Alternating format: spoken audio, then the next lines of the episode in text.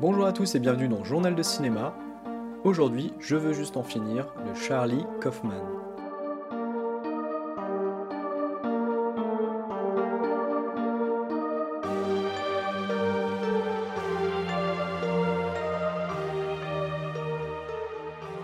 Et sous ce titre qui augure des meilleurs auspices se cache le troisième film de Charlie Kaufman, I'm Thinking of Ending Things, en version originale. Et c'est donc sur Netflix que ce film est disponible depuis vendredi dernier.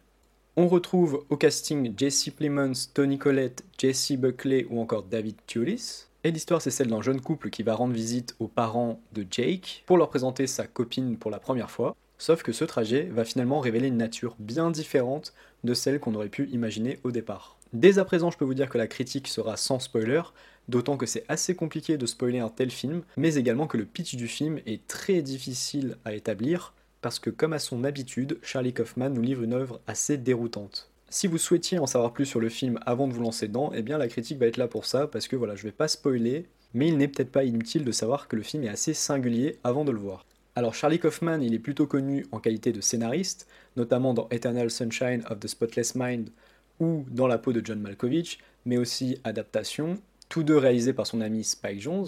Mais il a également réalisé deux films, Synecdoche New York que je n'ai pas vu et Anomalisa que j'ai vu et beaucoup apprécié. Notamment parce que c'est un film qui a une esthétique très particulière et que c'est peut-être un des meilleurs films d'animation pour adultes que j'ai vu ces dernières années. D'autre part, Charlie Kaufman, il est assez clivant dans sa manière d'écrire et dans les sujets qu'il aborde. Souvent, il va nous parler de dépression, de relations amoureuses dysfonctionnelles, de souvenirs ou encore d'identité. Tout ça légèrement saupoudré d'une atmosphère assez onirique, assez déroutante. Et il a également aussi tendance parfois à se lancer un peu dans des tunnels de dialogue avec des films qui vont beaucoup laisser la parole à leurs personnages. Et là, dans ce Je veux juste en finir, c'est le bingo. Il y a quasiment tout ce que je viens de vous dire et même peut-être plus encore, parce que comme souvent avec Netflix, on a un réalisateur qui a le plein contrôle de son film, comme on l'avait pu voir avec Spike Lee et The Five Blood ou encore Scorsese et The Irishman, ce qui parfois fonctionne donc très bien et parfois un peu moins. Moi j'ai beaucoup apprécié le fait que Charlie Kaufman dans ce film puisse vraiment se délester de toutes ses névroses, mettre sur la pellicule tout ce qu'il avait envie, sans aucune limitation de forme et de fond, tout simplement parce que ça donne au film un ton et une couleur vraiment originale, assez rarement vue. C'est un film qui va alterner entre longs tunnels de dialogue dans des voitures avec des personnages qui parlent, qui parlent, qui digressent sur la philosophie, sur le cinéma, sur l'amour, où Charlie Kaufman va s'amuser de temps en temps à interrompre ses personnages ou le fil des événements avec un élément inattendu, que ce soit de mise en scène, de scénario ou encore dans la voix off. Et je trouve que ce qui est très réussi dans le film, c'est qu'à la fois il a ce côté très libre, mais également un côté vraiment intrigant, c'est-à-dire que plus le film avance, plus on se demande où on nous emmène, et on comprend pas trop d'ailleurs où on nous emmène. Les mauvaises langues diront d'ailleurs peut-être qu'on nous emmène nulle part. Et vraiment à certains égards, on retrouve un peu du cinéma de David Lynch, qui je pense a été une forme d'inspiration, même si on reste quand même très éloigné dans la forme, dans les thèmes et dans la mise en scène évidemment de ce que David Lynch peut produire on retrouve quand même ce côté où on ne sait pas exactement si on a bien compris ce qui s'était passé et est-ce que les divers éléments et péripéties du film méritent une interprétation rationnelle. Et comme le film est adapté d'un roman, je me dis que Charlie Kaufman peut-être laisse le rationnel au lecteur de l'œuvre originale. On est plutôt dans une adaptation à la Kubrick dans 2001 l'Odyssée de l'espace, c'est-à-dire qu'on laisse toute la partie rationnelle dans l'œuvre originale pour intégrer des éléments plus cinématographiques et aux interprétations beaucoup plus ouvertes. Et pour moi, Charlie Kaufman réussit plutôt bien son coup parce qu'on a quelque chose de plutôt captivant et hypnotisant qui accroche le spectateur et on se demande où on nous entraîne, qu'est-ce que cachent finalement ces personnages et aussi quelle est la finalité de ces scènes qui parfois s'étirent de manière très très longue et on se dit mais comment ça va se terminer et même est-ce que ça va se terminer un jour? Est-ce que ce trajet en voiture va mener quelque part? Est-ce que les parents de Jake vont finir par descendre accueillir leurs invités? Et donc vraiment on est mené un peu par le bout du nez par ce film du début à la fin.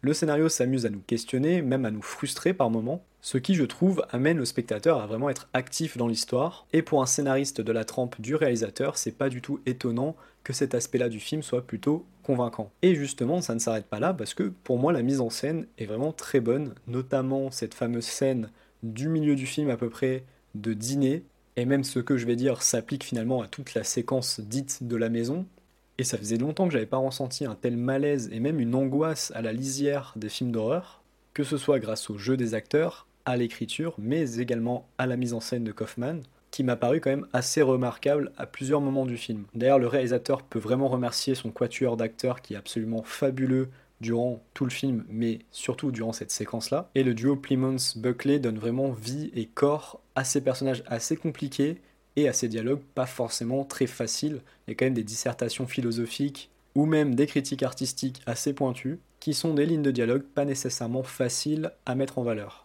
Mais justement, le film est assez intéressant et intelligent pour brasser un nombre de thèmes assez divers. Et évidemment, je ne vais pas spoiler le film, mais je crois que chacun peut en tirer un peu la conclusion qu'il en veut. Les interprétations sont assez libres. Certains verront peut-être un film qui parle plutôt de la famille, d'autres de la dépression, d'autres de l'amour, d'autres peut-être de la maladie mentale, type paranoïa, schizophrénie, et tous ces thèmes cohabitent vraiment de manière très cohérente.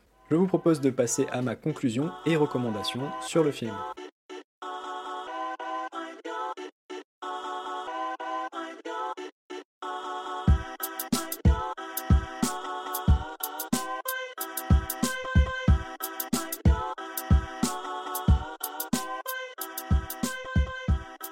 Est-ce que je vous recommande Je veux juste en finir de Charlie Kaufman Eh bien pour moi c'est un grand oui. C'est le haut du panier de ce que Netflix propose en termes de fiction. Le film est à 100% un film d'auteur, on a vraiment la patte du scénariste-réalisateur. C'est un film qui est déroutant, angoissant, pas toujours facile, avec ses séquences qui s'étirent beaucoup en longueur.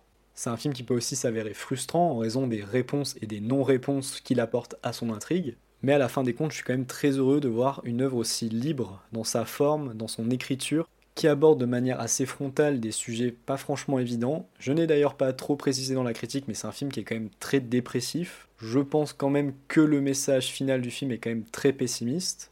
Et c'est pour ça que je mettrai quand même un grand bémol à mon grand oui de recommandation, parce que je suis absolument persuadé qu'il y a des gens qui vont être complètement assommés dans le film, qui vont jamais rentrer dedans, qui vont trouver ça ennuyeux, peut-être abscon et surtout incroyablement morose. C'est vraiment pas une œuvre qui brosse le spectateur dans le sens du poil, mais clairement en comparaison avec pas mal de ce que Netflix a pu produire, c'est un vent de fraîcheur louable, mais c'est pas un vent de fraîcheur léger. Ceux qui sont et qui ont toujours été hermétiques au style de Charlie Kaufman, eh ben ce sera malheureusement pas une partie de plaisir pour eux. D'un autre côté, je pense que ceux qui ont apprécié Anomalisa, eh devraient s'y retrouver devant ce nouveau film de Charlie Kaufman. Dans tous les cas, c'est vraiment le genre de film où je vous invite à vous faire votre propre avis, parce que vous allez sans doute en entendre beaucoup parler, et que c'est une œuvre qui sera forcément très clivante. En résumé donc un film très singulier, que j'ai trouvé admirablement bien interprété et écrit, d'une très grande liberté formelle, une histoire assez captivante, intrigante, mais à la fin plutôt frustrante. Mais agréablement frustrante, tout simplement parce qu'elle fait travailler les méninges et la sensibilité du spectateur. C'est la fin de cet épisode de Journal de cinéma, je vous remercie de m'avoir écouté. Si le podcast vous a plu, n'hésitez pas à vous abonner sur votre plateforme d'écoute favorite et à pourquoi pas laisser un petit avis. Toute l'actualité du podcast est disponible sur Twitter, at Journal de Cinéma. Je vous retrouve pour le prochain épisode. À la semaine prochaine. Bye bye.